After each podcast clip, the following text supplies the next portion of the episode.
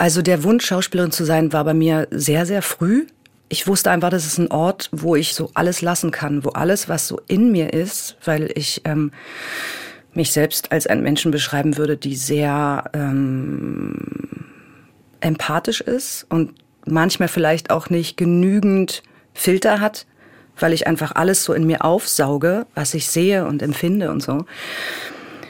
Und als ich jünger war, hatte ich immer das Gefühl, ich bin eigentlich zu viel für diese normale Welt und dass dieser Beruf mir die Möglichkeit gibt, ähm, das, was zu viel ist, was äh, empfunden werden will und diese, diese Kraft, diese enorme Kraft, die mir selbst manchmal unheimlich war, dass ich sie dort lassen kann, dass das ein Ort ist, wo ich das alles machen darf. Ich kann mich dort, und das ist heute noch so, auf eine Art zeigen, wie ich es im normalen Leben wahrscheinlich nicht tun würde. Birds flying high, you know how I feel.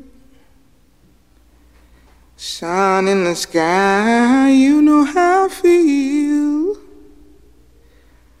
Breeze drifting on by, you know how I feel. Herzlich willkommen bei Freiheit Deluxe. Mein Name ist Jagoda Marinic. Ich bin Autorin, Kolumnistin und Host dieses Podcasts. Alle 14 Tage spreche ich mit spannenden Menschen über Freiheit und ihren Blick darauf. Meine Gäste sind Menschen, die Debatten anstoßen, Impulse geben, Kunst schaffen oder einfach nur inspirieren. Mein heutiger Gast tut das auf viele verschiedene Arten. Jördis Triebel ist Schauspielerin. Sie spielte in Babylon Berlin, Weißensee und zuletzt in dem Film In einem Land, das es nicht mehr gibt. Sie ist nebenbei ein internationaler Serienstar, und zwar vor allem durch die Netflix-Serie Dark, die in 190 Ländern läuft. Sie ist unter anderem Trägerin des Hessischen Fernsehpreises, des Deutschen Filmpreises, des Deutschen Regiepreises Metropolis. Sie ist außerdem, das ist in unseren Zeiten ja nicht unerheblich, eine exzellente Instagrammerin, die ihr schauspielerisches Talent nutzt, um diese ansonsten etwas gleichförmige, eintönige, selbstdarstellerische Plattform humorvoll und menschlich zu machen. Ich freue mich sehr, dass sie sich Zeit genommen hat für Freiheit Deluxe und heute zu Gast ist. Herzlich willkommen, Jördis Triebel. Ich freue mich auch sehr. Sehr schöne Einführung. Vielen Dank. Ja, ich freue mich wirklich ähm, richtig, dass du da bist ähm, und ich dich äh, in dieser Form kennenlernen darf. Und deswegen bin ich auch ganz besonders neugierig, welches Zitat du ausgesucht hast. Gleich, gleich raus damit mit meinem Zitat. Gleich raus damit. Das ist die einzige Regel, die wir in Freiheit Deluxe haben, ist, dass du rausrücken musst. Okay, also es ist mir nicht so leicht gefallen bei einigen Gästen. Die haben ja gesagt, es gab so viele und sie wussten gar nicht, wofür sie sich entscheiden sollten. Mir ist es wahnsinnig schwer gefallen, vor allen Dingen, als ich äh, gegoogelt habe nach Zitaten Freiheit, war 80 Prozent oder 85 Prozent äh, Zitate von Männern. Mhm. Das ist mir aufgefallen. Und dann habe ich, ich glaube erst vor zwei Tagen endlich was gefunden. In dem Zitat liegt nicht das Wort Freiheit, aber ich habe mir die Frage gestellt, was ist für mich oder wann fühle ich mich frei? Und die Antwort habe ich in einem kleinen Zitat von äh, Paul Auster gefunden. Der sagt, der wahre Sinn der Kunst liegt nicht darin, schöne Objekte zu schaffen. Es ist vielmehr eine Methode, um zu verstehen. Ein Weg, die Welt zu durchdringen und den eigenen Platz zu finden. Schönes Zitat. Also berührendes Zitat, vor allem wenn du es so liest. Und warum hat dich das dann angesprochen, obwohl es auch von einem Mann ist?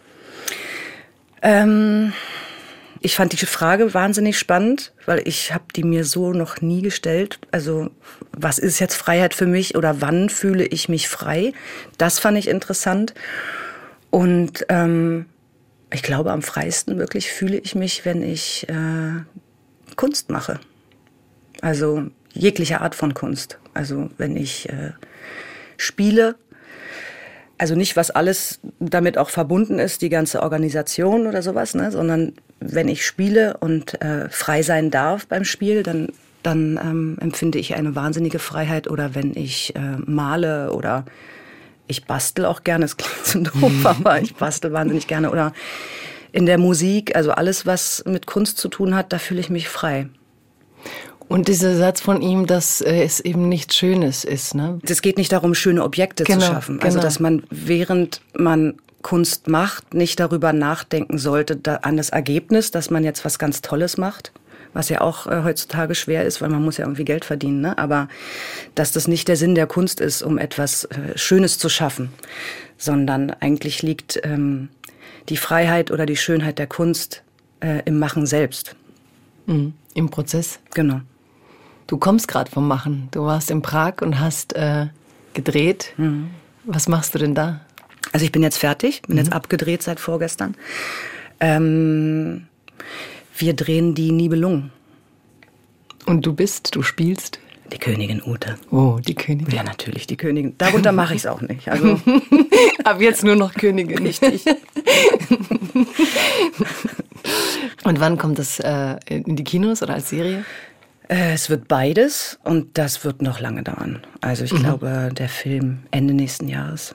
Mhm. Das dauert ja immer so wahnsinnig lange. Man kann sich dann immer gar nicht so richtig mehr daran erinnern. Was war das eigentlich? Was habe ich da eigentlich gemacht? Mhm. Und gab es da so Momente, wo du sagst, wie hier die, die Freiheit oder dass du dich so ähm, frei gefühlt hast?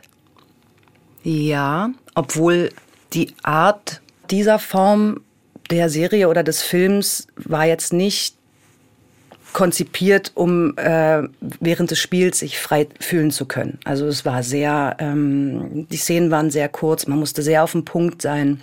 Es gibt ja Arten von, von Filmen, die man macht, wo man, wo man wirklich atmen kann, ne? wo es nicht darum geht, also wir haben jetzt für diese Szene nur eine Minute Zeit und dann muss es auch in dieser einen Minute, müsste es geschafft haben, ne? sondern äh, dass man es einfach äh, laufen lassen kann. Das ist eine ganz andere Art von Freiheit, was wahnsinnig schön ist, aber ich finde jegliche Form der Arbeit, je unterschiedlich sie auch ist, versuche ich daran immer meine Freiheit zu finden oder sagen wir mal so, meine Herausforderung zu finden. Also selbst wenn ich weiß, das ist jetzt eine Szene, die ist schon auf Rhythmus ähm, geschrieben und auf Information, wie schaffe ich es in diesem kleinen Rahmen, den ich habe, trotzdem noch ähm, dem ganzen Leben einzuhauchen und ähm, Vielfältigkeit zu zeigen von der Figur oder so. Ich habe ja am Anfang gesagt, dass meine Gäste da sind, auch weil sie inspirierend sind. Und das ist für mich auch ein Grund, wenn ich die spielen sehe, ähm, glaube ich, das zu sehen. Also ich glaube, diesen, diesen Vorgang, den du da hinter dir hast, in dieser Figur dann zu sehen, dieses sich ähm, reingespielt haben, manchmal sagt man freigespielt, aber du musst dich ja auch reinspielen in, in das andere und auch diese, ja, diese Präsenz, diese Verkörperung dann plötzlich. Ähm, schälst du das dann richtig weg, so deins? Also wie, wie empfindest du dann die neue Figur als Befreiung, als Freiheit? Ich darf etwas sein, von dem ich dachte, das gehört gar nicht zu mir. Also entdeckst du dich richtig oder bringst du mehr Dinge rein und sagst endlich, du hast einmal gesagt, ich kann in der Rolle Dinge lassen. Hm. Also ist es für dich ähm, beides oder spannender oder wie, wie erreichst du eigentlich diese unglaubliche Präsenz? Also bis hin in diese feinsten für mich Gesichtszüge hinein. Also auch in deinem letzten Film in einem Land, das es nicht mehr gibt, wenn man dann den Gesichtsausdruck sieht der Figuren. Also du bist mh, mm, der Weg zur Verkörperung. Wie, wie, wie viel von dir kommt mit und wie viel ist für dich eine Neuentdeckung von etwas, wo du dachtest, toll, dass ich das mal in meinem Leben haben darf? Also ich, ich glaube, dass ich das ganz schwer selber beschreiben kann, weil jeder Prozess, äh, jeder Weg zu einer Figur auch anders ist. Es gibt welche, die sind so fern von mir. Also es gab zum Beispiel mal eine Rolle, von einem Film Jagdgesellschaft, wo ich eine Frau gespielt habe, die ähm, es ging um Kinderprostitution und die Frau, die eben in diesen, in diesen Kreisen involviert ist und die Kinder eben weiterreicht und so. Und äh, Sherry Holman hat zu mir gesagt, dass dieser Film einfach ganz wichtig ist, äh, über dieses Thema zu informieren. Und ich habe gedacht, äh, sie hat total recht, aber ich will nicht diese Frau spielen. Ich kann die gar nicht spielen, weil ich will mich nicht in so einen Menschen äh, hineinfühlen müssen oder denken müssen. Also ich will die nicht in mir haben. Und ähm, ich habe mich sehr lange gewehrt so, und der, der Dreh rückte immer näher und ähm, habe dann aber gemerkt, dass gerade dieser Widerstand der Zugang zu der Figur war, weil diese Frau sich natürlich selber auch nicht spürt. Ne? Und ähm, dann hat es was ganz Interessantes freigesetzt, dass ich in der Rolle gar nicht darüber nachgedacht habe, was ich da eigentlich tue. Und das war einerseits irgendwie auch wirklich eklig und andererseits hat es was ganz Neues freigesetzt, ja. Und das war, das war ein ganz anderer Prozess.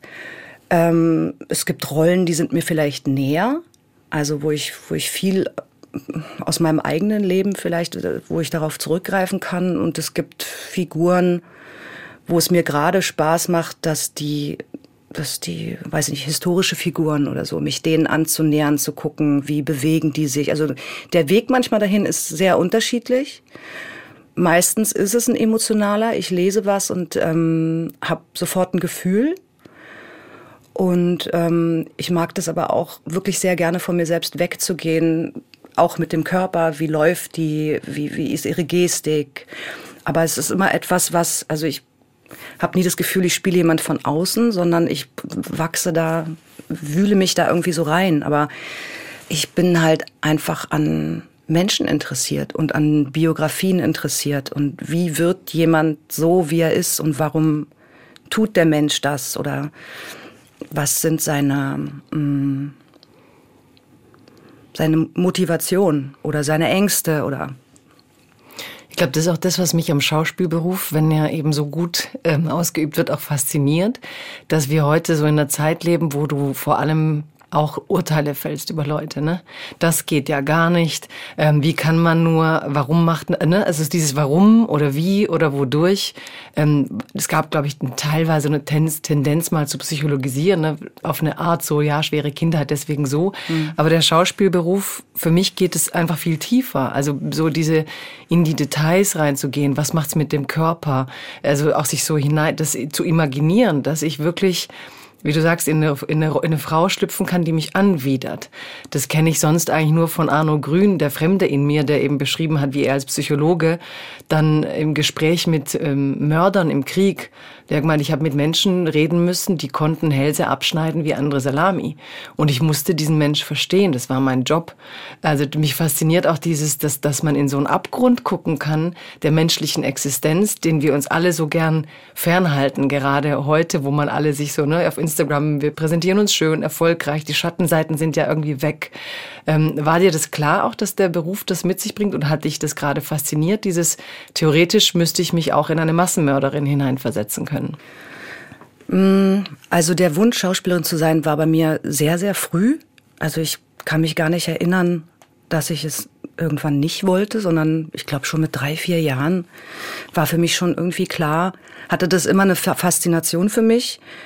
Ähm, und je älter ich wurde, war das, ich wusste einfach, das ist ein Ort, wo ich, wie du schon äh, gesagt hast, wo ich so alles lassen kann, wo alles, was so in mir ist, weil ich ähm, mich selbst als einen Menschen beschreiben würde, die sehr ähm, empathisch ist und manchmal vielleicht auch nicht genügend Filter hat, weil ich einfach alles so in mir aufsauge, was ich sehe und empfinde und so.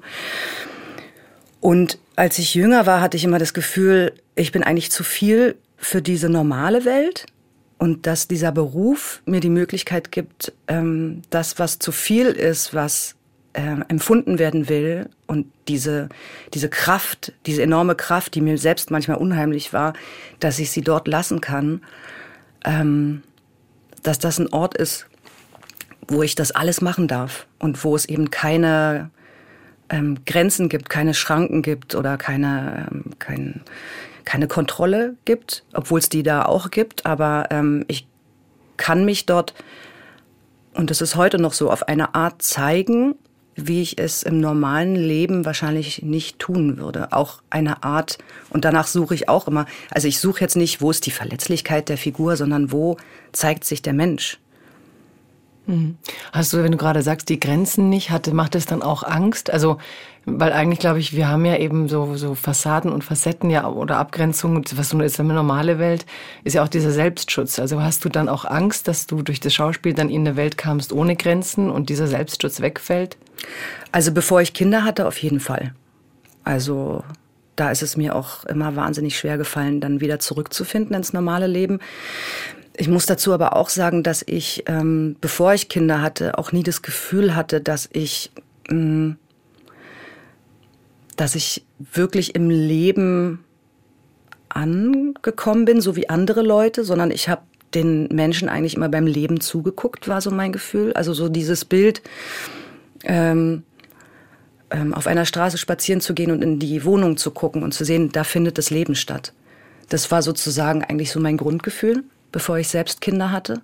Und eigentlich erst als meine Kinder kamen, habe ich so, oh, jetzt bin ich mitten im Leben. Und jetzt weiß ich, glaube ich, auch, ähm, kann ich noch mal ganz andere Sachen erzählen.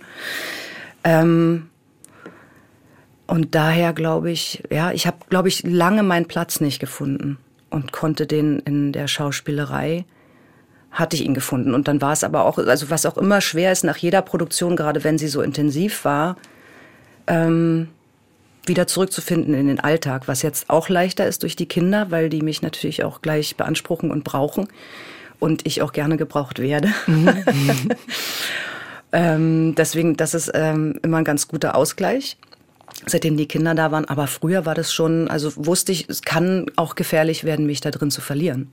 Mhm. Und ich bin sowieso jemanden, der sehr leidenschaftlich und sehr gerne sich äh, richtig tief in sowas fallen lässt und es lebt und ähm, wusste, dass es ähm, manchmal an der Grenze ist, wo ich dann auch einfach weiß, ich muss jetzt auf mich aufpassen. Also, also die Fantasie ein Stück weit fast mehr so Kraft hat als als die, die, die, das reale Leben, bis deine Kinder kamen, ne? dass du dann irgendwie mhm. mehr in diesem Gefühlsraum oder Fantasieraum leben wolltest. Ja, weil einerseits ist natürlich die Fähigkeit zur dieser Imagination was unglaublich Schönes, aber sie kann auch gleichzeitig total gefährlich sein, ne?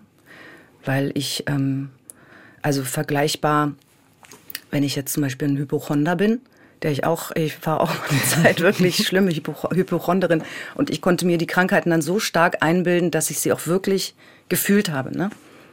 Also das, das schaffe ich schon. Und, Immer noch oder? Nee, heute nicht mhm. mehr.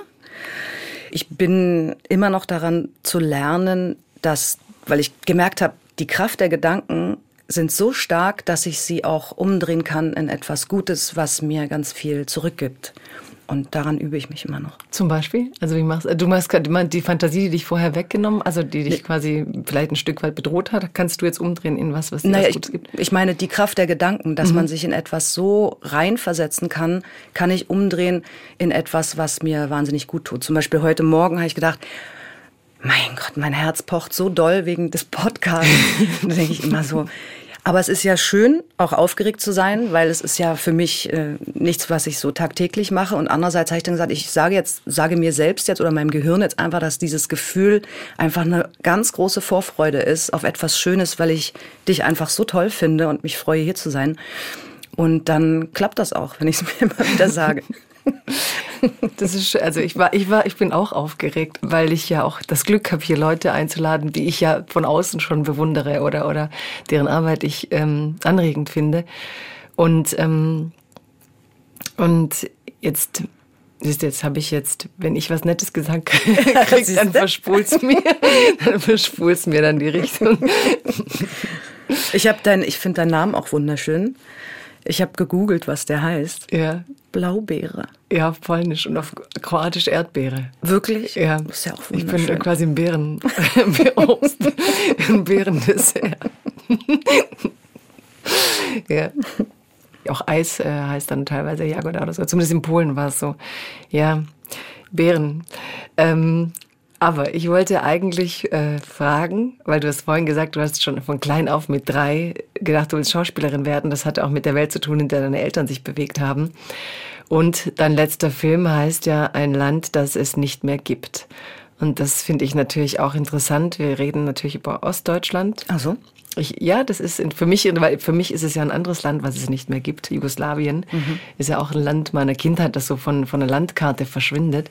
Und deswegen finde ich diese Fragestellungen, was man, ähm, ja, wie man eigentlich äh, das verarbeitet, dass als Kind eine Realität, eine politische Realität, Normalität war, die dann einfach weggeht und du hast in einem Interview dann auch mal gesagt, dass du dadurch sehr früh gelernt hast, dass eben nicht so beständig ist. Und das ist eine Erfahrung, die ich natürlich teile dann durch das, durch den Zerfall Jugoslawiens oder wie man auch immer das nennen mag. Ähm, das heißt, mit drei, wenn ich jetzt sozusagen in deine Welt gehe, war deine, deine Eltern waren auch ein Künstlerhaushalt? Mein Vater nicht, meine Mutter. Deine Mama war Requisiteurin, ne? oder was hat sie gemacht? Requisite? Genau, aber arbeitet immer noch am Theater. Also, mhm.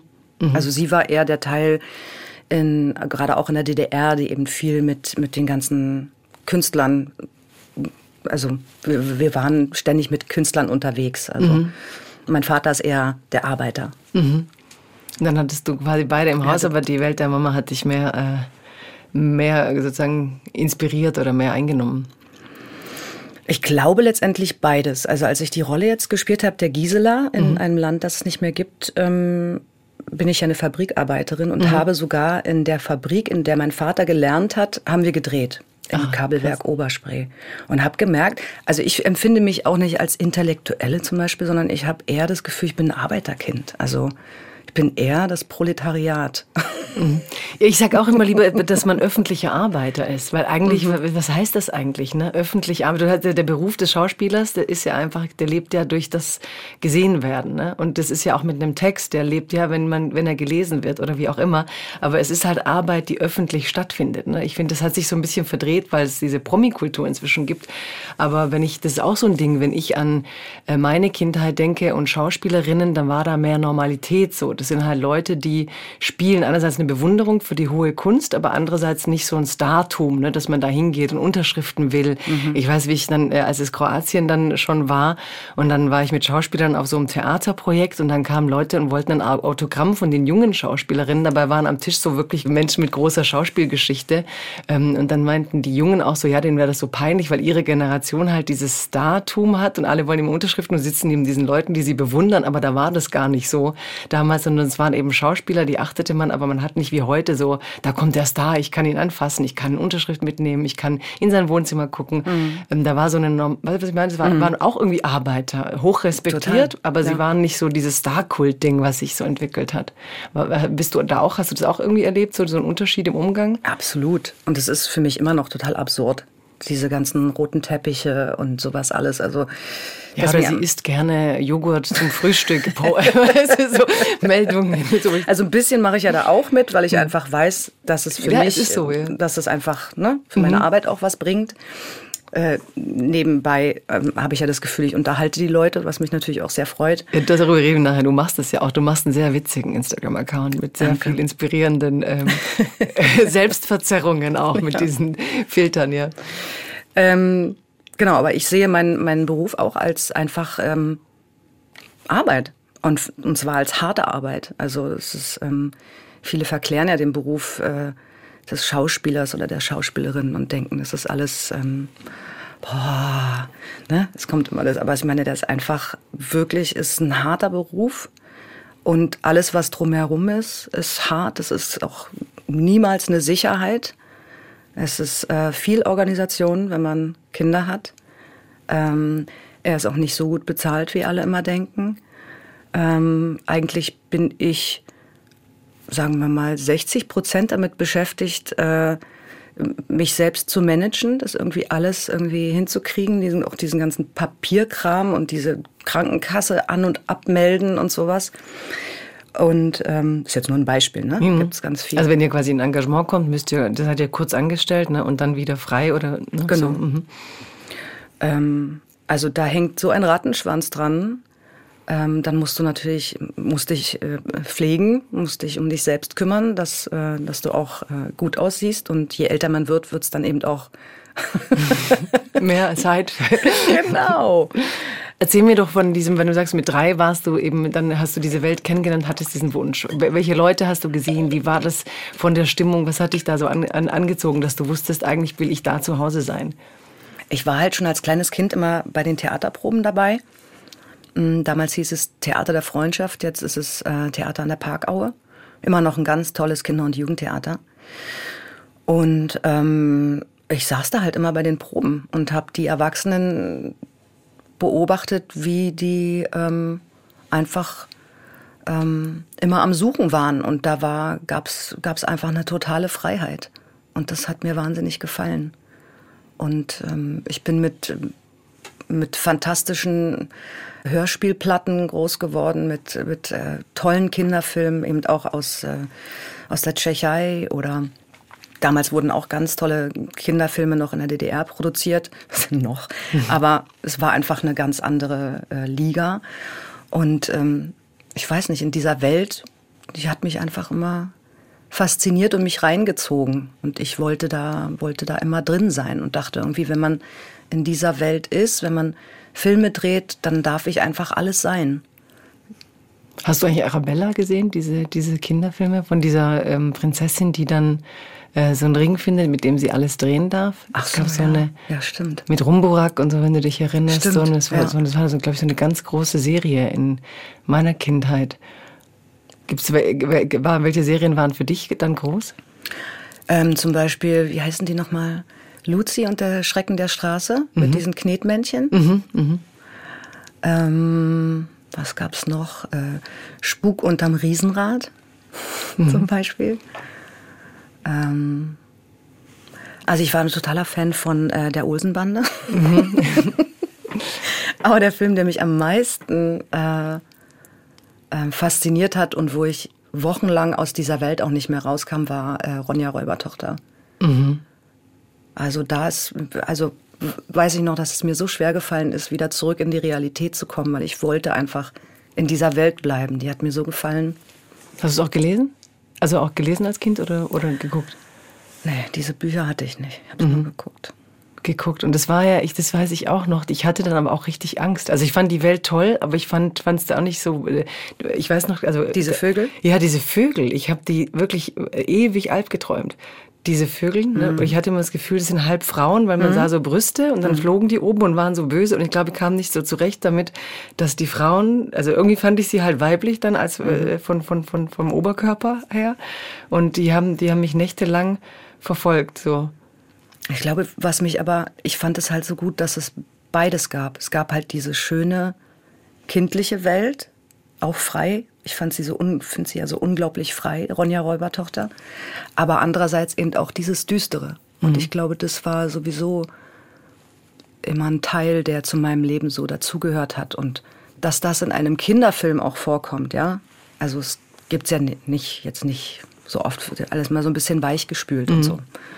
Ich glaube, das hat mich gerade fasziniert. Hm, Das finde ich auch interessant, weil äh, ja genau, man sucht es ja irgendwie auch als Kind, ne? so ein Raum, wo du fiktional diese ganzen Ängste rauslassen kannst. Und heute habe ich manchmal den Eindruck, sagen sie ja, also, dass man das Düstere, die Kinder eben so oft verstört und man sie ein bisschen davor schützen soll.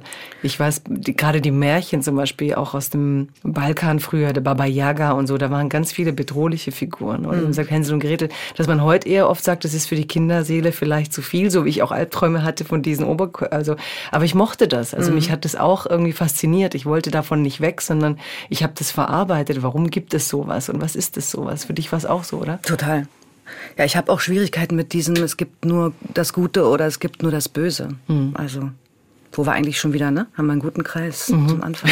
Ja. gibt nur das Gute und nur das Böse. Und dann hast du eben jetzt als Schauspielerin sehr viele ähm, Geschichten auch gespielt, die mit dem Osten aber zu tun haben. War das für dich auch eine Chance, selber zu verstehen, wo du groß geworden bist, was du verloren hast mit diesem Land, das es nicht mehr gibt? Hat dich das auch gereizt? Also du warst niemand von denen, die sagen, nee, jetzt, ich will davon eigentlich Abstand nehmen, ist vorbei, ich will jetzt hier, sondern du hast eigentlich gedacht, ich finde es spannend, diese Auseinandersetzung, die Geschichten zu erzählen. Ja, weil es ein Teil von, von mir selber ist. Und ähm, ich froh bin, dass diese Geschichten erzählt werden. Ähm, ich habe ja diesen, finde ich, wirklich tollen Film mit Christian Schwocho Westen gemacht, den ja kaum jemand gesehen hat. Da kam einfach zur falschen Zeit äh, raus und so. Nee, ich habe das als ähm, wirklich großes Privileg empfunden, dass ich ähm, einen Teil meiner Geschichte in einen Film einbringen kann und davon erzählen kann. Jetzt merke ich langsam, wenn ich in Interviews immer wieder darauf angesprochen werde, jetzt merke ich so, ich habe eigentlich nicht mehr so richtig Lust darüber zu sprechen, weil ich habe eigentlich schon ganz viel darüber gesagt. Ist jetzt kein Wink an dich, aber Ja. ich merke so, ähm, Ja, man wird dann halt schnell festgelegt. Ne? Jetzt hat sie Genau. Ostrollen gespielt, sie hat eine Ostbiografie. Das ist, ich verstehe dich da total. Also, aber dass du froh warst, diese Geschichten zu erzählen. Ja, und vor allen Dingen auch diese Frauen zu erzählen, mit denen ich groß geworden bin. Äh, wo ich natürlich erst im Älterwerden äh, reflektieren konnte, wie stark und ähm, eigenständig und also heute würde man sagen feministische Frauen. Für mich war das nie ein Begriff, weil für mich waren die Frauen immer stark und unabhängig und selbstständig. Das äh, war für mich nie eine Frage, also nie von einem Mann abhängig zu sein, ja. Ähm, und das zu erzählen, weil als die Mauer gefallen ist, war ich ja elf Jahre alt. Und alles, was davor war, ist jetzt gar nicht so eine intellektuelle Auseinandersetzung, sondern es ist eher eine emotionale. Und die begleitet mich, glaube ich, die steckt so tief in mir drin und hat mh, mm, viel aus, äh, aus mir gemacht, was ich heute bin. Zum Beispiel, wenn ich weiß, also es kann von einem Tag große Veränderungen geben, wie zum Beispiel als der Corona-Lockdown kam, habe ich mich so daran erinnert, an die Zeit, als die Mauer gefallen ist, ähm, weil ich dachte, ja, also ich kenne dieses Gefühl, habe ich gedacht. Es hat mir gar nicht so große Angst gemacht, sondern diese Absurdität dieser leeren Straßen und die Absurdität damals in der DDR, ähm, kurz vorm Mauerfall, als wir alle auf die Straße gegangen sind und ich in der Schule noch äh, einen Verweis bekommen habe, weil ich nicht hätte demonstrieren dürfen. Und ein paar Wochen später war davon nicht mehr die Rede. Und die Lehrer waren alle überfordert, was sie jetzt unterrichten sollten. Und diese große, erst diese große Euphorie und vorher diese, diese Angst auch auf den Straßen, kippt es jetzt, ne? Dann diese Riesen-Euphorie der vermeintlichen Freiheit, äh, die Hoffnung, wie es jetzt weitergeht oder die Sehnsucht danach endlich und dann plötzlich äh, der eigentlich der totale Zusammenbruch. Und das hat mich wahnsinnig geprägt als Kind. Diese enorme Unsicherheit um mich herum. Also viele, viele Jahre keine ähm, Erwachsenen um mich zu haben, die wussten, wie es geht die einen irgendwie so Kraft geben konnten, sondern diese allgemeine, ähm, alles war so zerbrechlich, alles war so, ähm, also einfach verunsichert, ne? Also ich weiß noch, jetzt mal so eine kindliche Geschichte, ähm, die Werbespots, ja wir durften ja eigentlich kein Westfernsehen gucken, habe ich natürlich gemacht. Und die Werbespots, Kaffeewerbung oder Joghurtwerbung, immer wenn ich die gesehen habe, habe ich gedacht, boah, im Westen, wenn man dann diesen Joghurt isst und diesen Kaffee trinkt, die sind einfach alle glücklich, ne? Diese äh, stabilen Familien in diesen Einfamilienhäusern und so. Und dachte ich immer, boah, im Westen ist alles so wahnsinnig geregelt und da kommt der Opa und nimmt den Enkel auf den Sohn und gibt ihm Bonbon und so. Und ich habe das wirklich geglaubt. Und als, als dann die Wende kam und ich zum ersten Mal, ich bin dann äh, in Kreuzberg rüber, dieser absolute Schock, dass das ja alles gelogen war. Und das hat mich so, also es hat mich wirklich geschockt. Da habe ich gedacht, wie können denn Menschen so angelogen werden? damit sie ein Produkt verkaufen. Also ich, damit hatte ich wirklich lange Zeit zu kämpfen, weil ich dachte, hä, das darf man doch gar nicht. Wie alt warst du da? Dann zwölf, dreizehn? Elf, zwölf, ja. Mhm. Ich verstehe dich voll. Also ich muss gerade voll so, diese, ich kann mir diese Kinderaugen natürlich, ja. Du hast dann gedacht, du gehst drüber und es wär, und für uns ist es ja so normal, ne? Also für, ich habe das auch mal, glaube ich, in der Doku gesehen, wenn wenn Leute sagten ja bei Bewerbungsgesprächen, sie können sich auf die Art nicht verkaufen. Also warum soll man genau. sich immer so verkaufen? Und ich habe das dann selber oft erlebt bei so, egal Kulturprojekten, wenn sich dann junge Leute vor allem beworben haben. Ich habe mir gedacht, warum bewerben die sich bei uns? Die sollten direkt zur UNO, weil die sich halt so auch gelernt hatten zu verkaufen und dann waren sie in der Praxis natürlich natürlich ganz normale, unsichere junge Menschen. Und dass man in einer Gesellschaft lebt, die so völlig von diesem Aufblasen lebt und wie normal genau. das ist. Ja? Ja, und das meine ich auch mit der großen Unsicherheit, also mhm. die ich um mich herum gespürt habe und auch diese Scham, aus der DDR zu kommen und ähm, das eben nicht zu können, ne? Mhm. Nicht mit selbstbewusst dazustehen und sagen, ich kann das, das, das und ich bin der oder die oder so, sondern einfach, ähm, man hat nie darüber nachgedacht, ne? Man konnte, was man konnte und ähm, also ich ganz stark dann habe ich es gemerkt, als ich an der Schauspielschule war. Da war die Hälfte dann aus dem Westen und sagen wir mal 90 Prozent von denen, die aus dem Westen kamen, kamen halt aus äh, gutbürgerlichen Familien und deren Studium wurde finanziert und die andere Hälfte kam aus dem Osten und musste halt an den Wochenenden oder an den Ferien äh, arbeiten gehen. Sonst, äh, also wären wir nicht über die Runden gekommen. Ne? Also einfach sowas, einfach eine Selbstverständlichkeit, in so ein Studium zu gehen und zu sagen, ich studiere das jetzt und ich habe eine Sicherheit im Rücken, falls was ist, Mama und Papa sind da. Ich will jetzt gar nicht sagen, dass es bei allen so ist, ne? aber das war dann schon, dass man so dachte, wir haben halt nicht alle die gleichen Voraussetzungen und mh, hm, lange Zeit habe ich mich, äh, ja, war, war das nicht etwas, worauf ich stolz sein konnte, aus der DDR zu kommen, sondern ich habe immer versucht, das so ein bisschen zu verstecken. Ich bin ja dann gleich nach dem Studium nach Bremen gegangen und habe dann auch gemerkt, dass mein Dialekt dann ganz schnell verschwunden ist.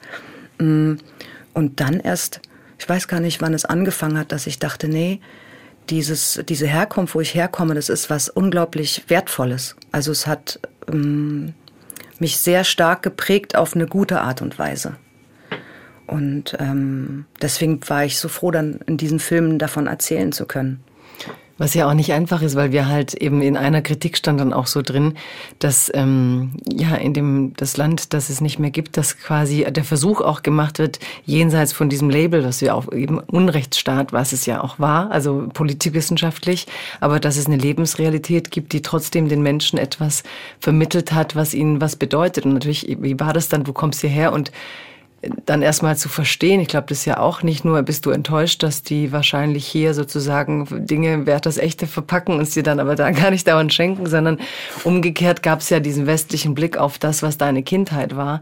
Und du wirst ja schon gewusst haben, dass da manche Dinge nicht richtig waren, sonst hättest du nicht demonstriert. Ja, und trotzdem muss das ja so eine totale das war, um eine Analogie zu machen, bei mir war es dann so aus dem Jugoslawien, ja, die sind barbarisch, wo ich dann so war, was, weil da Krieg war und wo passiert denn jetzt eigentlich noch Krieg in den 90er Jahren? Ihr müsst irgendwie total rückständig sein im Kopf. Das war was, was ich als junges Mädchen dann vor lang verhandelt habe. Sind wir das dann mhm. und sind alle anderen so weit, dass man nicht mehr Krieg führt und auch so zu verhandeln, ist man von der Herkunft etwas Barbarisches, mhm. weil die das so labeln. Und ähm, natürlich war es auch ein Unrechtsstaat im ehemaligen Jugoslawien in Teilen. Und für dich dann zu hierher zu kommen und dann merkst du, okay, die Bewertung des Staates, in dem ich gelebt habe, auch wahrscheinlich vieles neu zu erfahren, welche Dimensionen das hatte.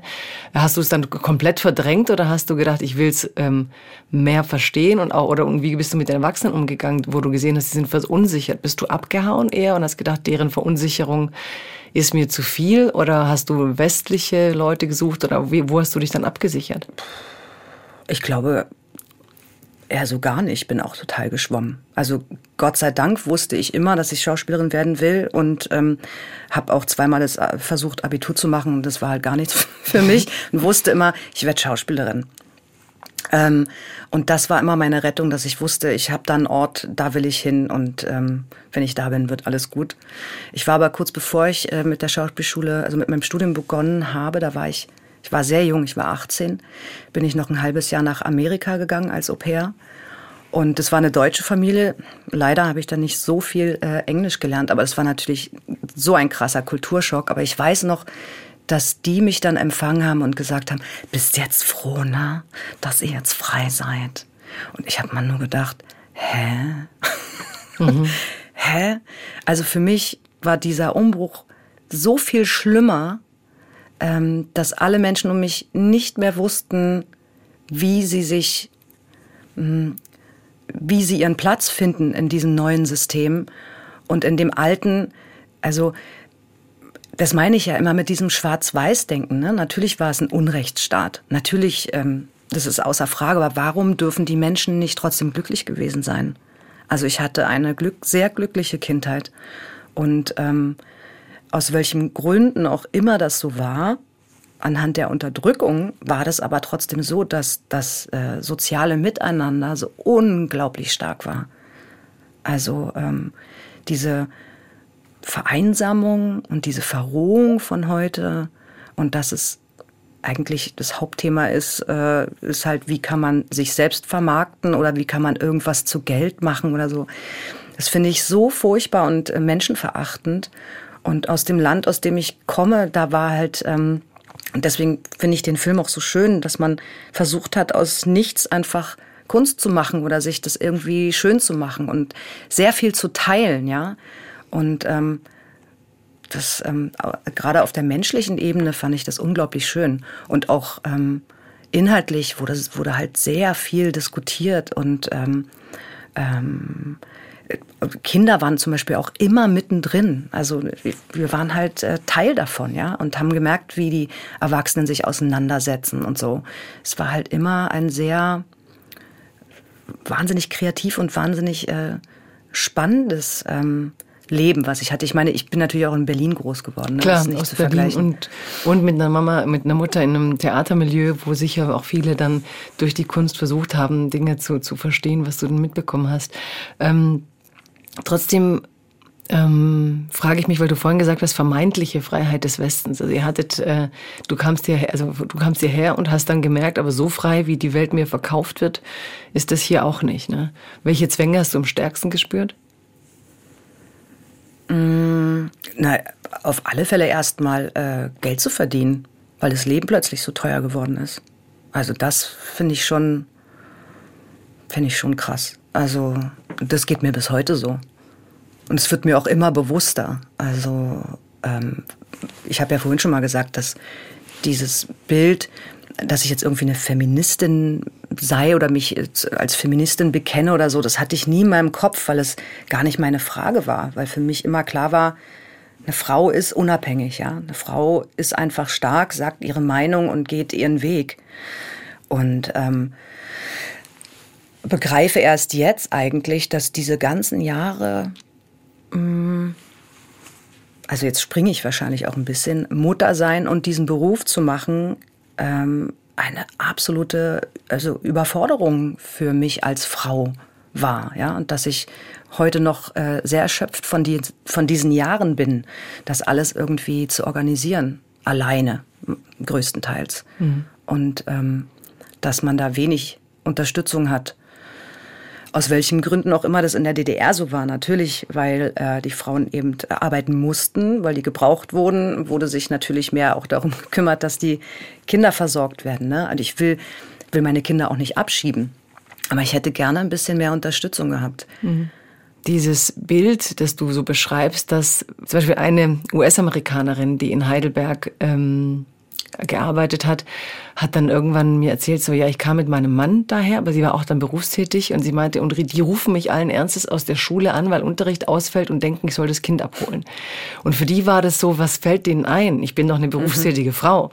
Und da war eine richtige Empörung, wie Deutschland sich so organisiert und meint, man könnte jederzeit auf das Leben der Frauen zugreifen, weil irgendwie, wenn die entschieden haben, Kinder zu haben, ist mhm. da sozusagen die 24-Stunden-Versorgung.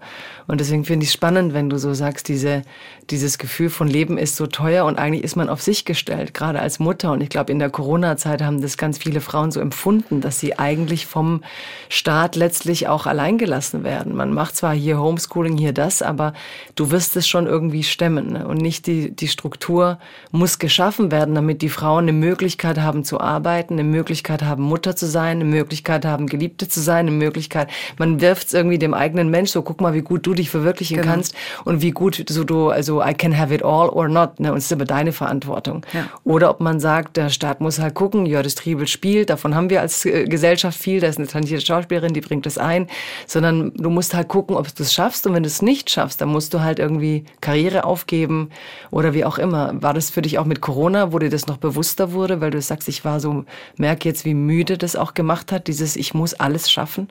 Also der Gedanke, den du da hast, sozusagen, oh Gott, wie teuer machen die denn das Leben? Wie teuer ist denn das Leben? Ist eigentlich ein ganz wichtiger Freiheitsgedanke, weil eigentlich stelltest du ja damit die Frage, wie viel ja, Freiheit bietet so eine Gesellschaft uns, uns jenseits der völligen Selbstausbeutung irgendwie in der Mitte zu verorten, vom Wohnen her, vom Arbeiten her als Mutter. Ist es was, wo du auch manchmal eine Wut empfindest, wenn du so sagst, ich bin Mensch, ich bin auf mich gestellt, muss total. ich das alles? Ja, total. Also einerseits eine totale Erschöpfung, weil ich denke, mm, also ich habe früher auch immer gedacht, ja, das ist ganz normal. Ich arbeite hart, ich bin Mutter von zwei Kindern, ich bin äh, Frau, ich bin Geliebte, ich bin irgendwie alles. Und irgendwann ist auch mal mein System zusammengebrochen und da habe ich so gedacht, ey, ich kann einfach nicht mehr. Wo bleibe ich eigentlich? Also immer nur, ich habe so viel Kraft, auf die ich auch wahnsinnig stolz bin, aber irgendwann war auch das einfach erschöpft. Da war dann nichts mehr. Und während der Corona-Zeit war das so, ähm, dass beide Kinder eben zu Hause waren und dass in dem ersten Jahr auch nicht gedreht wurde und ich einfach kein Geld hatte. Also wo ich dann auch so wütend war und dachte, ey, ich habe mein ganzes Leben lang gearbeitet. Seitdem ich 15 Jahre alt bin, arbeite ich wahnsinnig hart stemme das mit den Kindern meistens alleine. Ähm, das Leben mit den Kindern ist schon wahnsinnig teuer. Also jetzt nur ein Beispiel zu nennen, als Schauspielerin verdient man zwar immer auf einem Schlag viel Geld, aber das heißt dann auch, dass man überall immer den Höchstsatz zahlt. Also äh, sei es hier äh, Schule, Kita, habe hab ich immer den Höchstsatz gezahlt. Oder wenn ich gedreht habe, muss man halt Babysitter bezahlen. Oft ähm, habe ich die Kinder dann auch mitgenommen und dann muss man halt nur das Hotel bezahlen und das irgendwie alles organisieren und dass dann jemand vor Ort ist. Also deswegen sage ich, wenn ich dann mal arbeite, ähm, jetzt wäre ich gerade total emotional, weil ich so merke, das ist halt, es ist halt einfach wirklich eine extreme Last. Ne? Wenn ich dann mal arbeite und weiß, so, es ist alles organisiert, dann fühle ich mich frei, weil dann kann ich mich nur auf das konzentrieren, was ich eigentlich wirklich machen will und was ich erzählen will. Aber das drumherum ist, äh, macht's mir halt überhaupt nicht leicht. Und ich meine, da bin ich nicht die Einzige. Ne? Also ich bin wenigstens noch jemand, der darüber sprechen kann öffentlich. So viele werden ja gar nicht gesehen. Aber in der Corona-Zeit, das war einfach. Ähm, einerseits war es auch total schön, weil ich mit meinen Kindern so unglaublich zusammengewachsen bin. Aber das alleine zu stemmen, die auch bei Laune zu halten und äh, ich bin halt selber total schlecht in der Schule gewesen. Ich kann mein Kind nicht unterrichten. Vor allen Dingen, meine Kinder wollen mit mir auch gar nicht zusammen lernen. Also wie oft wir uns gestritten haben. Ne? Das ist einfach auch gut, dass es da einen Lehrer gibt. Jemand, der irgendwann wurde es ja auch besser. Dann gab es dann dieses, äh, haben sie ja Unterricht per Zoom gemacht. Das war dann auch gut. Und ich habe einen kleinen Bungalow auf dem Land. Dann sind wir rausgezogen. Und äh, das war dann irgendwie ganz gut, dass man mal durchatmen konnte. Ne? Aber auch die Zeit danach, ähm, als ich wieder arbeiten konnte und die Kinder waren noch zu Hause, das irgendwie zu regeln, die immer mitzunehmen, zu wissen, ähm, äh, ich arbeite den ganzen Tag, habe jemanden organisiert, der bei meinen Kindern ist, dann komme ich nach Hause, dann wollen die natürlich was von mir, dann äh, mache ich da irgendwie das Abendbrot und dann, wenn die im Bett sind, lerne ich noch Text und dann am nächsten Morgen ähm, bereite ich erstmal alles vor, dass es denen gut geht, dann gehe ich zum Set. Also ununterbrochen, ohne Pause.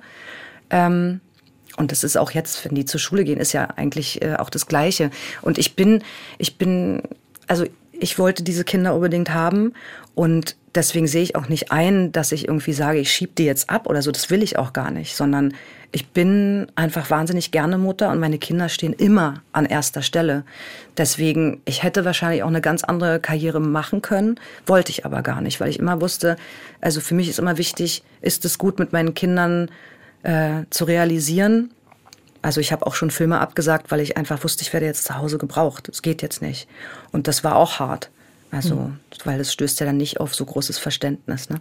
Ja, aber es ist eine Freiheitsfrage, wo ich gar nicht so viel nachgedacht habe, ehrlich gesagt, vorher mit dir, wo ich jetzt im Gespräch drauf komme. Und es gibt so viele Frauen, die ähm, darüber jetzt schreiben, die auch, diese, das, was du gerade sagst, berührt mich gerade sehr, dass nach Corona man irgendwie das Gefühl hat, Moment, das war schon irgendwie krass zwei Jahre, das alles zusammen mit eben auch äh, Unsicherheiten finanzieller Art und diese emotionalen Anforderungen. Jetzt sitzt man da und was passiert jetzt eigentlich? Wann kommt eigentlich die, genau diese Themen? Und das hat mich gerade auch wahnsinnig berührt, als du gesagt hast, wenn ich weiß, die sind hier in guten Händen, da ist alles, also wie viel du eigentlich vororganisieren musst, um das Recht zu haben, einen Beruf zu leben, wo du dann sagst, jetzt bin ich frei, jetzt kann ich mich mhm. fallen lassen, jetzt darf ich das. Und ähm, ja, gerade wenn ich so mit dir rede als Künstlerin, das ist ja auch ein Riesenthema. Ähm, Sadie Smith und so, man hat ja auch lange dann gesagt, ja, wenn Frauen Kinder haben, dann sowieso nicht mehr die Kreativität wird dann von den Kindern abgezogen. Also was da Frauen auch als Künstler ne? richtig, ja, ja, was für Frauenthemen dann eigentlich so mit mit reinschwingen, weil eben in dieses Leben das alles passen soll und ähm, und trotzdem der Gedanke wird, dass du sagst, es ist aber Realität, wenn du die Kinder hast, ist es erst dann wieder möglich, diese Freiheit für den Beruf, wenn du das alles sicher weißt. Mhm. Und ob wir als Gesellschaft nicht irgendwie verantwortlich sind und ob das auch nicht ein Freiheitsauftrag ist, zu sagen, ähm, ja, wir müssen auch gucken und nicht nur sagen, es ist die Aufgabe jeder einzelnen Frau, egal ob Schauspielerin oder äh, Lehrerin oder Erzieherin, Krankenschwester, ja, sondern dass man sagt, diese Frauen haben ja auch ein Recht auf ihre Freiheitsräume, auf wo sie, sie sich sind, wo sie eben nicht die ganzen Sorgen, man sagt immer Sorge, aber es ist auch Sorgen, die man dann da hat, kriege ich das alles hin? Ähm, und Schuldgefühle. Und Schuldgefühle. Mhm. Mhm. Dass es nicht, nicht reicht. Und wie viel, ja, wie viel Kampf da auch eigentlich dahinter steckt, dass du, du sagst, jetzt hätte ich eine ganz andere Karriere gehabt. Du hast eine unglaubliche Karriere. Also mit unglaublich viel tollen Filmen, unglaublich viel Anerkennung, viele Menschen, die dich bewundern. Also das, ich glaube, dass man das auch nicht vergessen kann, dass, ne, nur weil es auch da noch mehr gäbe, dass das, was man hat, eben nicht weniger ist oder wenig ist. Aber ja auch diesen Freiheitskampf da anzuerkennen, dass man trotz dieser ganzen Erfordernisse irgendwie sagt, aber diese Künstlerin in mir, die rette ich. Auch wenn ihr es mir so schwer macht, ne? diesen Freiheitsraum, den rette ich mir. Ist ja auch eine unglaubliche ähm, Beharrungskraft, ne? so auch von, wie von Goethe, der Satz kommt mir gerade, dieses allen Gewalten zum Trotz sich mhm. erhalten. Mhm. Dass du weißt, das ist aber irgendwie, als Kind habe ich diese Essenz gespürt und auch wenn die Zwänge des Lebens kommen und dann ne, packen die sich da drauf und am liebsten soll es irgendwie untergehen im Wasser und du sagst, nee, ich, ich sorge dafür. Ich habe da, passt auch dazu, dass ich mal im Interview von dir gelesen habe, dass du ähm, auch in der Beziehung sagst, dass jeder Mann akzeptieren muss, du brauchst deine Freiheitsräume. Ich bin eine Frau, die braucht meins also auch an dieses von Virginia Woolf, I need a room of, a woman needs a room of her own. Ist das für dich so ganz klar, du musst da was retten, so was du von Kindheit an als Kraft hattest? Und, ähm, aber ich will nicht auch nicht sagen, dass es ein individueller Kampf sein sollte. Deswegen möchte ich gerade betonen, wir müssen als Gesellschaft auch dafür sorgen, dass der leichter wird. Aber ich glaube, wir müssen beides machen, ihn auch innerlich verteidigen. Mhm. Du auch, oder? Absolut, ja. Ich habe immer das Gefühl, ich muss so viel bedienen, also eben Mutter sein und das will ich halt auch wirklich gut machen. Ne? Ähm, meinen Beruf machen mit all der Leidenschaft, ähm, mit denen ich den halt machen will und auch der Ernsthaftigkeit und so. Und ähm, ich muss immer gut aussehen, man muss eine tolle Frau sein, also gerade jetzt auch, wo ich ähm, älter werde und ähm, die Rollenangebote äh, auch anders werden, auch weniger werden und ich da auch nicht die Einzige bin und ich gerade jetzt das Gefühl habe, Jetzt habe ich viel, viel mehr zu erzählen als früher. Also man kann mich jetzt nicht einfach so bedienen, sondern jetzt möchte ich wirklich, also ich habe einfach also so ein Reichtum an Erfahrungen, die ich gesammelt habe und würde die eigentlich gerne zeigen. Und jetzt habe ich gar nicht mehr so die Möglichkeit, wie ich sie gerne hätte. Ähm, und die Kräfte kommen zurück. Also bin zwar erschöpft, aber die Kräfte kommen zurück. Und ich glaube, das Bewusstsein darüber, was habe ich eigentlich die ganzen Jahre, was habe ich da geackert? Was habe ich da geackert? Das kann doch nicht wahr sein. Und äh, ich will jetzt, äh, ich will jetzt die Früchte ernten. Jetzt kommt so eine Art von Egoismus in mir hoch, die so sagt, nee, jetzt bin einfach, jetzt bin ich dran. Ich, ich bin jetzt dran. Ich möchte auch nicht mehr so viel darüber nachdenken, was andere Leute über mich denken. Das ist zum Beispiel eine unglaublich schöne Art von Freiheit äh, die ich empfinde am, am Älterwerden, ähm, mich selbst äh, zu entdecken und wie gut es eigentlich tut, Nein zu sagen. Ich weiß nicht, ob es was mit dem Älterwerden zu tun hat oder vielleicht verändert sich da wirklich was, aber diese ähm, Begegnung mit so vielen tollen Frauen, vielleicht habe ich auch jetzt erst einen Blick dafür, weil ich, äh, ich glaube, die letzten 15 Jahre war einfach ein Tunnelblick. Hauptsache, ich komme irgendwie lebendig dadurch. Und jetzt, ähm, ich lerne so viele tolle Frauen kennen und bin so, so das Gefühl, jetzt weiß ich nicht, als man jünger war, war vielleicht viel mehr Neid dabei und jetzt, wo man es mit den, jetzt hat man schon die, die Ex-Männer hinter sich und die Kinder sind jetzt irgendwie in der Pubertät.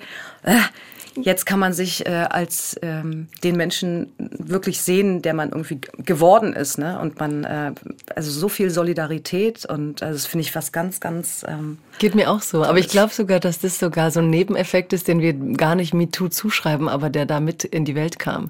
Dass durch, weißt du, in dieser MeToo-Zeit, mhm. Wir haben das in Deutschland zwar gar nicht richtig gemacht, aber da war plötzlich auch Hollywood, die ganzen Frauen, du hast halt Bilder gesehen, Sisterhood, ne? Ja. Plötzlich waren, äh, weil es war halt eine Männerindustrie und je, die Frauen waren in Konkurrenz. Ne? Je besser sie aussahen, mhm. desto eben mehr wurden sie sexualisiert von den Filmemachern. Also es war ein irrer Konkurrenzkampf. Und in dem Moment, als all diese Frauen aufstanden und sagten, ihr, unsere Körper gehören euch nicht, ja, auch wenn wir für euch spielen, ähm, ist, glaube ich, was durch die Welt gegangen. Emma Thompson hat das mal gesagt. Ich bin so dankbar, in dieser Zeit zu leben und wir unterschätzen, mhm. was für eine Kraft da eigentlich durch die Welt rollt, weil wir haben plötzlich diese Schauspielerinnen gesehen, auch wenn das Glamour- und Hochglanzwelt ist, die gesagt haben, nee, wir gehen raus aus der Konkurrenz und wir benennen diese Arschlöcher als Arschlöcher. Ist uns egal, ob wir dann wenige Rollen haben und es war dann nicht mehr mehr so. Der Typ sitzt jetzt hinter Gittern.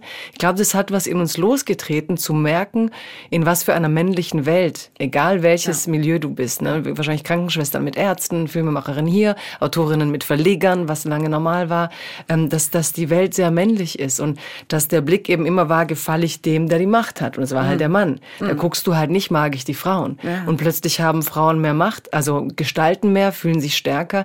Wir gucken und sehen uns und denken gar nichts, was du gerade gesagt hast. Ich muss gar nicht mehr draußen gefallen, ist, glaube ich, was, was wir alle langsam empfinden, sondern weg von diesem, es muss gefallen, ist die Frage, bin ich ein gutes Objekt?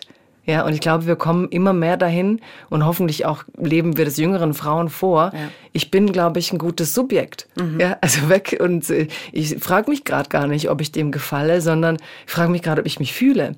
Oder ob ich mir selbst gerade gefalle. Genau. Mhm. Und ob ich bin. Mhm. Ob ich bin oder ob ich etwas spiele, was andere eigentlich gerade so von mir erwarten. Und eben nicht nur, ob ich jetzt gerade, wie du sagst, äh, ihr habt ja, es gibt, ich weiß nicht, ob du dabei warst, aber es gibt ja gerade auch diese ähm, Aktion ne, von ähm, Let's Change the Picture, wo Schauspielerinnen ähm, Gesine Zukrowski, genau. Jasmin Tabatei, Ruth Reinecke, um einige zu nennen, Mitte 40, sagen sie, genau wie du sagst, ich habe gerade so viel zu geben und jetzt kriege ich Rollen, da bin ich vielleicht gerade noch mal so drei Minuten die mhm. Stiefmutter irgendwo. Genau. Und das ist ein Thema, das auch in Hollywood ganz lange ähm, thematisiert wurde und wo ich auch von jedem Filmplakat immer die Krise kriege, weil Männer im Alter ab 40 sind dann so die großen Detektive, James Bond, jetzt erst recht, mein Körper. Ich meine, da gibt es auch jüngere Männer, die schöner wären, wenn wir so hart ja, urteilen genau. wollten.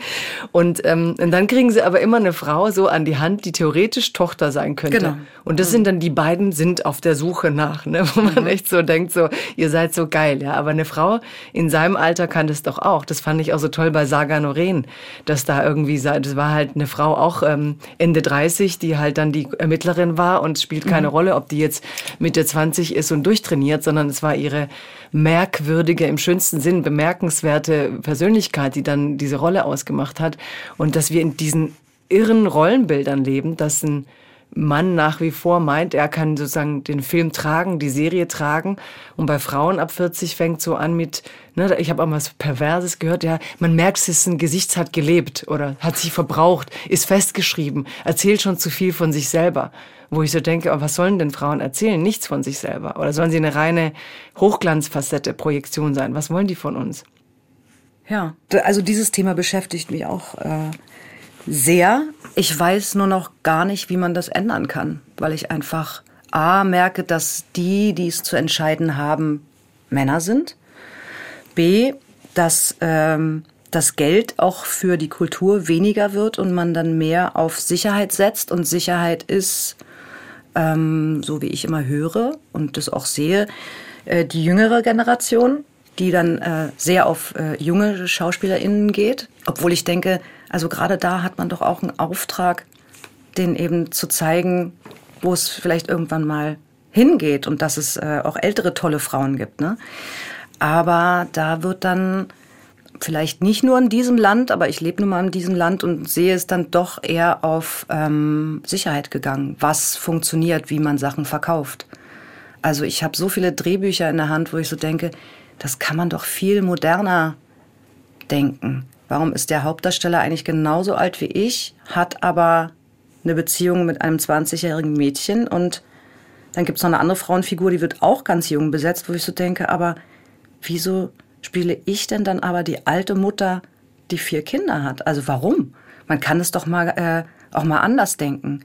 Wie toll wäre das denn, ne? Auch dass man Männer dann so auch mal anders erzählt, dass die vielleicht eine Frau, die ein bisschen älter ist, also ich meine, ich was jetzt auch nicht so unüblich ist. Ja, und ich empfinde mich ja auch gar nicht als alt oder ab 50 ist es ja auch nicht alt. Ich meine, also gerade jetzt, ich kenne so viele tolle Frauen, wo ich so denke, ja, ich will die mehr sehen, ich will mehr von denen hören und es ist doch furchtbar. Also weil die Frau und das, so sehe ich mich ja selber auch, obwohl ich natürlich Arbeit habe, aber ähm, ich muss tagtäglich mir selber sagen, nee, es ist gut so, wie ich bin. Und ich bin schön und ich nehme mich so an, wie ich bin, auch wenn die anderen mir jetzt vielleicht nicht die Rollen geben, die ich gerne hätte.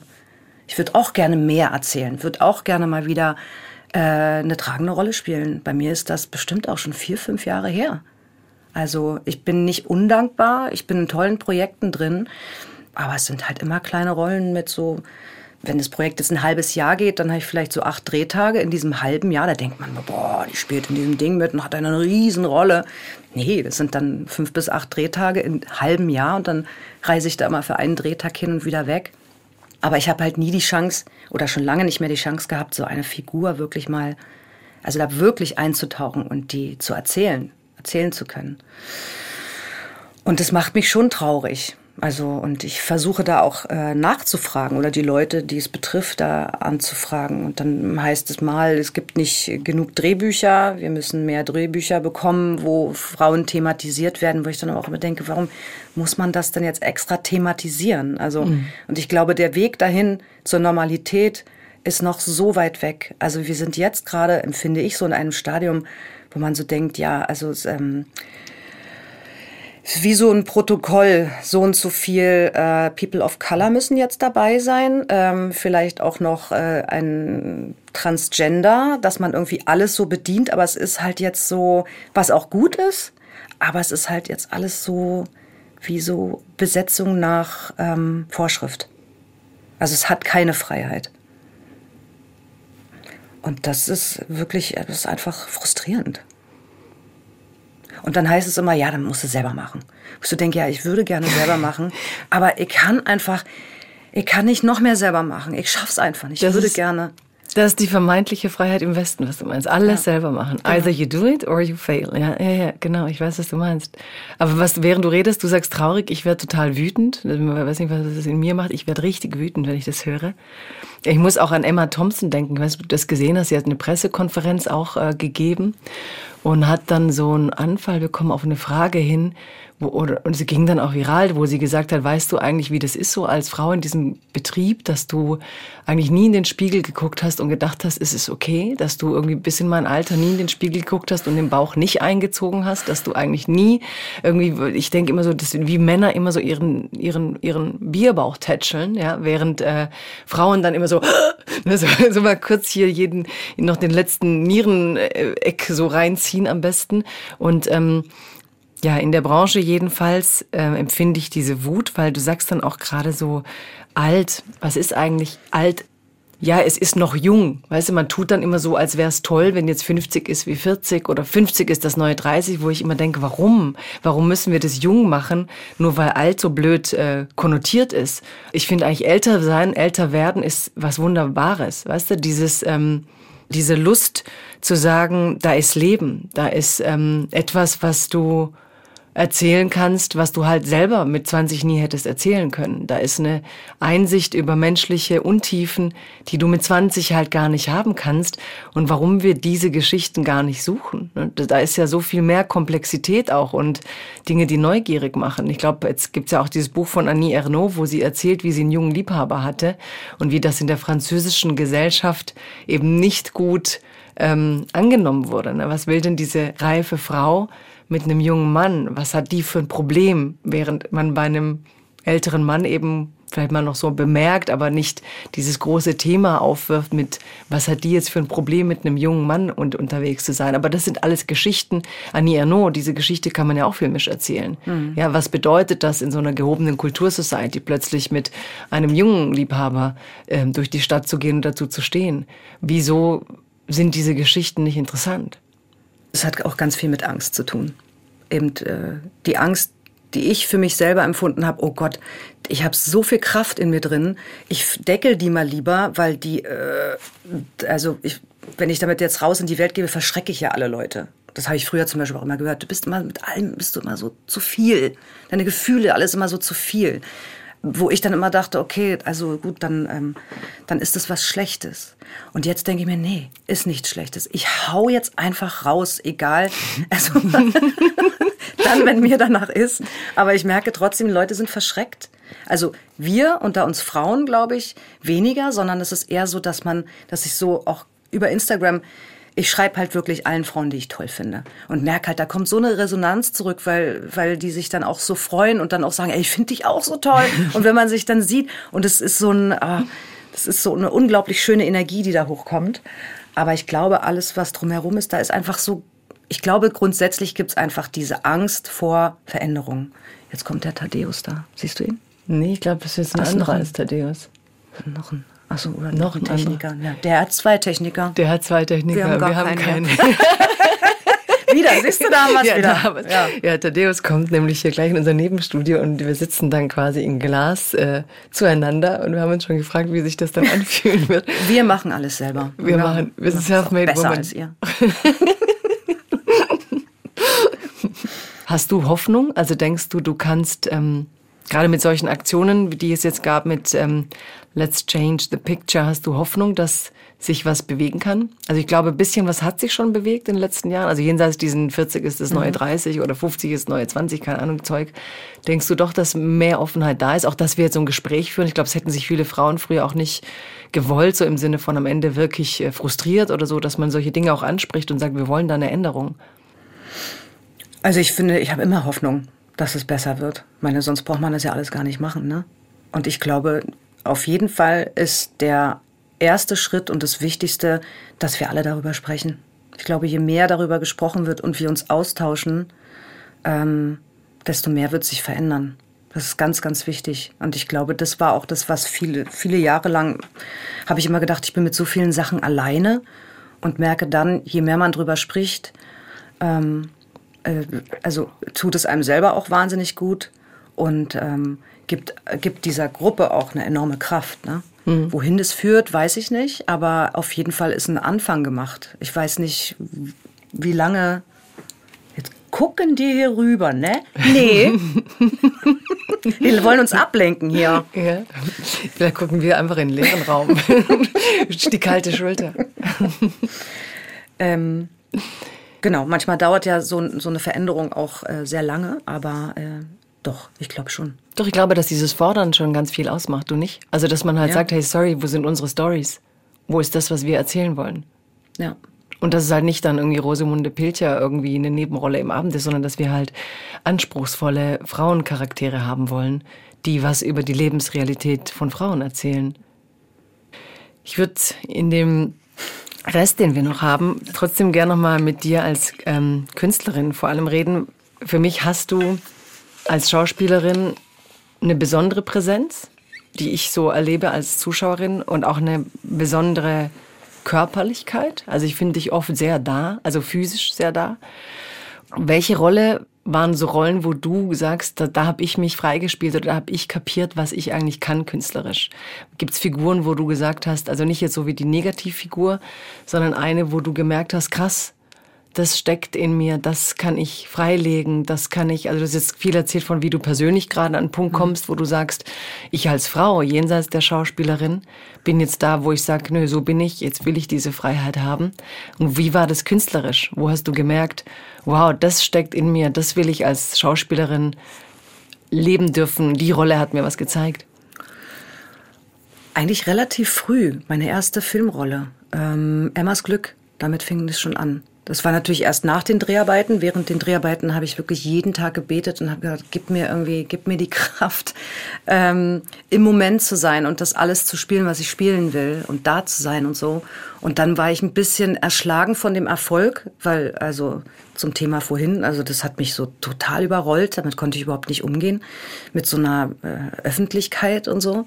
Kannte ich auch nicht, war ja vorher jahrelang am Theater und es war alles sehr klein und intim und plötzlich mit dem Film bin ich ja wirklich äh, auf der ganzen Welt unterwegs gewesen, was ein, einerseits total toll war und äh, das auch ein Film war oder eine Rolle war und ein Thema war, ähm, was egal in wel, auf welchem Kontinent ich war, die Menschen wahnsinnig berührt hat. Also es kamen so viele Menschen zu mir, die gesagt haben, sie haben durch Krebs jemanden verloren und ähm, es gab sogar in, äh, war das in Montreal, dass ein Mann während der Vorführung ähm, kurz vorm Herzinfarkt war und dann äh, umgefallen ist und dann im Gang des Kinos lag und äh, man mich gebeten hatte, zu ihm zu kommen, weil er sich gewünscht hat, dass ich komme, sozusagen als eigentlich als Figur der Emma.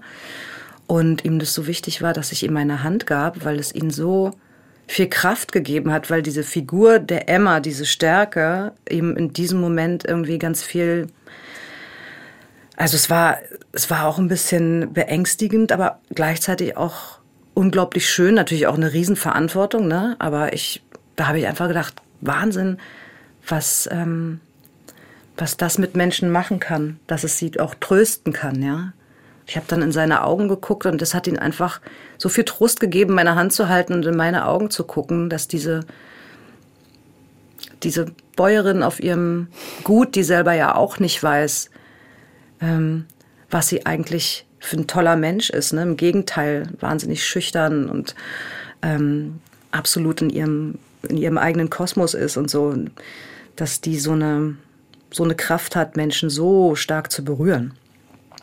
Und das war schon etwas, diese ganze Reise, die ich mit dem Film gemacht habe, ähm, war, war insofern so besonders, weil es eben nicht etwas war, ich habe da jetzt einen Film gemacht und jetzt äh, gehe ich da über die roten Teppiche und man sagt, Mensch, das ist eine tolle Schauspielerin, sondern das war immer äh, ein ganz persönlicher und intimer Kontakt mit den Menschen was auch echt viel war, wo ich so dachte, oh, krass, also ich weiß gar nicht, wie ich als Einzelperson jetzt irgendwie damit in der Masse auch damit umgehen soll, aber es war unglaublich schön. Also dieser, dieser ganze Film und diese Reise, die ich mit dem gemacht habe, bis heute, ich werde bis heute darauf angesprochen, ist, ist einfach ganz stark in meinem, in meinem Herzen drin. Ich bin so dankbar, dass ich das machen durfte. Magst du noch ein bisschen erzählen, wer immer genau war? Also, also für die Leute, die ihn nicht kennen? Also die Figur. Hast du den Film gesehen? Ich habe ihn gesehen, aber lange her. Ich könnte es jetzt nicht nacherzählen, so gut wie du, schätze ich. Also es ist ein, ähm, eine junge Frau, die allein auf dem Bauernhof lebt und ähm, ziemlich hoch verschuldet ist. Und das Besondere an ihr ist, sie, sie äh, hat eine Schweinezucht, hat auch viele andere Tiere, aber sie tötet ihre Tiere äh, mit Liebe eben nicht mit einem Bolzenschutzgerät, sondern sie erzählt den Geschichten, streichelt die und dann schneidet sie ihnen ganz sanft die Kehle durch und begleitet sie sozusagen Arm in Arm in den Tod. Und ähm, dann landet ein Mann, der krebskrank ist, auf ihrem Bauernhof, hat Geld gestohlen, will damit eigentlich äh, nochmal seinen letzten Urlaub machen und klaut das Geld aber seinem besten Freund und hat einen Unfall und landet auf diesem Bauernhof. Und sie findet ihn, findet das Geld, das sie dringend braucht, versteckt dieses Geld und verliebt sich aber Hals über Kopf in diesen Mann, der äh, sich dann einige Zeit auf ihrem Bauernhof versteckt und sie eben mitbekommt, dass er sehr schwer krank ist. Und ähm, ich erzähle das Ende jetzt. Sie begleitet ihn halt am Schluss, weil er sagt, ich will, dass du mich tötest, begleitet sie ihn halt wie ihre Tiere, begleitet sie ihn halt auch in den Tod. Und das, ach, es ist wirklich sehr, sehr, sehr berührend. Aber trotzdem ist dieser Film, deswegen, der war in Frankreich wahnsinnig erfolgreich, weil der hat auch ähm, was ganz Märchenhaftes. Und der ist, ähm, irgendwie trifft er, trifft er einfach einen wahnsinnig guten Ton. Mhm. Ich finde das gerade, habe ich nochmal richtig äh, die Szene in Montreal nochmal nachempfunden, wie das für dich dann sein muss, ne, mit dem Gesch Geschichte dazu, so jemand zu gehen. Aber der hat es überlebt, der Mann? Ja, ja. ja, ja. Aber ja, trotzdem was irre, ne, für dich auch diese Verflechtung von Realfigur und Projektion und mhm. das alles auseinanderzuhalten. Ne, ist schon auch, ähm, ja, gerade, also dachte ich gerade, was, was für eine Intensität. Und ist es für dich auch, wenn du jetzt ähm, auf der Straße bist und, und, und, und dich Leute erkennen, was ist es für dich komisch? Also wenn sie irgendwie Jördis Triebel suchen, die sie eben in, in einer Rolle haben und äh, dann sitzt du aber als du da und ist es für dich komisch oder? Ist immer wieder komisch, weil ich so, wenn ich meine, wenn ich Filme drehe, dann blende ich das ja total aus, ne? Und dann denke ich, oh Mensch, ja, ich bin ja bei denen zum Teil im Wohnzimmer drin, ne? Ist auch schon irgendwie was ganz Intimes. Aber Gott sei Dank ist es oft so, ähm, dass die Leute gar nicht wissen, dass sie mich aus dem Film kennen, sondern sie denken, sie verbinden mit mir immer was ähm, Positives und denken, Mensch, wir haben uns doch neulich auf dieser Feier, ne? Da haben wir mhm. uns doch getroffen. Nee, Feier. Ach, sind Sie vielleicht hier mit der mit der Gabi? Sind Gabi? Nee, auch nicht. Da, dann sage ich auch mal ja. Wir kommen noch drauf. Wir mhm. kommen noch drauf. Ich wollte noch ein paar Sätze mit dir und auch nicht ins Privateste, weil das ähm, muss hier gar nicht sein, äh, sondern übers Lieben reden, über dieses, was äh, vorhin, was ich angedeutet habe mit äh, in Interviews, wenn du eben sagst, äh, ja, ich bin eine Frau, ich brauche meinen eigenen Raum. Ich will dir auch gar nichts aus der Nase ziehen, sondern das sind Dinge, die öffentlich dastehen, dass äh, du in einer Partnerschaft lebst, aber doch getrennt wohnen magst. Also in der Liebe ähm, und mit dem Lieben und gleichzeitig, was ich vorhin auch so sagte, Künstlerin sein, diese inneren Freiräume zu brauchen, als Mensch, als Frau diese inneren Freiräume zu brauchen. Wie behält man sich die Freiheit mit dem Lieben und neben dem Lieben und zum Lieben? Tja, die Antwort hätte ich auch gerne. ist ganz schwer. Ah, das ist wirklich eine große Frage, ne? Wo man viele Vermutungen aufstellen könnte. Also, ich finde es äh, sehr schwer, es zu leben. Ich weiß, was ich will und was ich brauche, aber ich finde es sehr schwer, einen Partner zu finden, der damit umgehen kann. Vielleicht ähm, habe ich auch noch nicht, ähm, oder suche die Falschen, ne, die es nicht können. Aber je mehr ich weiß, was ich so brauche für mich und dass meine Kinder und ich an erster Stelle kommen und dann mein Beruf und dann erstmal wahrscheinlich ganz lange erstmal keiner.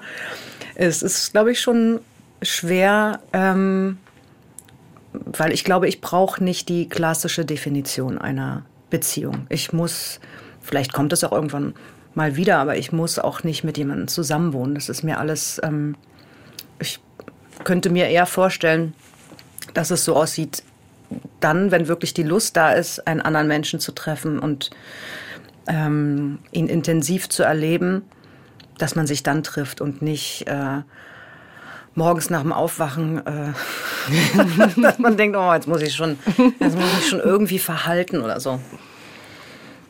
Mhm. Ja, ist nicht leicht. Ja, aber interessant, weil in den Interviews, die ich von dir las, hatte ich so, das kommt bestimmt auch mit dieser denke ich jetzt mal, Ostsozialisierung, dass du sagst, du hast als Kind so viele starke Frauen gesehen und dass man ökonomisch unabhängig war, war natürlich auch leichter, sich zu trennen, wenn es dann schlecht läuft, denke ich. Ne? Also, dass man eben nicht so abhängig war wie viele Frauen im Westen. Wenn du halt auf Ehegattensplitting dein Leben organisiert hast, dann verlass den erstmal, ne, wenn du dann kleine Kinder hast. Und ähm, ich habe dann teilweise gedacht, eigentlich mehr so, wie man es in Frankreich projiziert. Ne? Mehr so, die, die eine freie Frau, dieses schöne Buch von äh, Giroud, ne, dass, dass, dass, dass man sagt, Richtig. das ist, äh, ich, die ist dann natürlich auch irgendwie an so einer Liebe total zerbrochen fast, aber es war so total, ich bin eine freie Frau, ich verlege auch, die hat eben ähm, in, in Zeitung geschrieben. Und also, dass man, glaube ich, auch hier nochmal so mit dieser Stärke, wie du sagst, ich weiß, was ich brauche, ich weiß, was ich will. Und ich weiß, ich habe meine Kinder an erster Stelle, dass das auch noch so was ist, wo ich mir wünsche, dass im Westen ich finde es ein tolles Selbstbewusstsein, dass ähm, Männer damit vielleicht mit einer weniger Ängstlichkeit reagieren lernen, so wie ich es manchmal in Frankreich erlebe. Da gibt's dann aber auch so wie bei ne, drei, drei Ehen nacheinander, aber die dann halt erfüllt, mhm. lieber als eine, wo man sich so mhm. bis zum 60. durchleidet. Ähm, hättest du, glaubst du, ja, die Freiheit, geliebt zu werden, obwohl man sehr stark ist und sehr frei ist? Wünschst du dir das, dass das in einer Männergesellschaft? Ja, Absolut. Das ist ja, das ist, also das ist so ein großes Thema. Also ich wünschte mir, es wäre so. Ich merke halt, dass das ganz schwer ist, das zu leben. Und deswegen, ich will jetzt gar nicht sagen, dass das an den Männern liegt, weil ich das auch immer schwierig finde, zu sagen, ähm, äh, wir sind jetzt die Guten, die Männer sind die Bösen. An manchen Tagen mache ich das natürlich, aber dass ich viele Männer einfach erlebe, die, die da einfach äh, Angst vor haben. Die gerne entweder nach der Mutter suchen die sich um sie kümmert oder eben nach dem Mädchen, was zu ihnen aufschaut und nicht, dass es eine wirklich gleichberechtigte Beziehung auf Augenhöhe ist.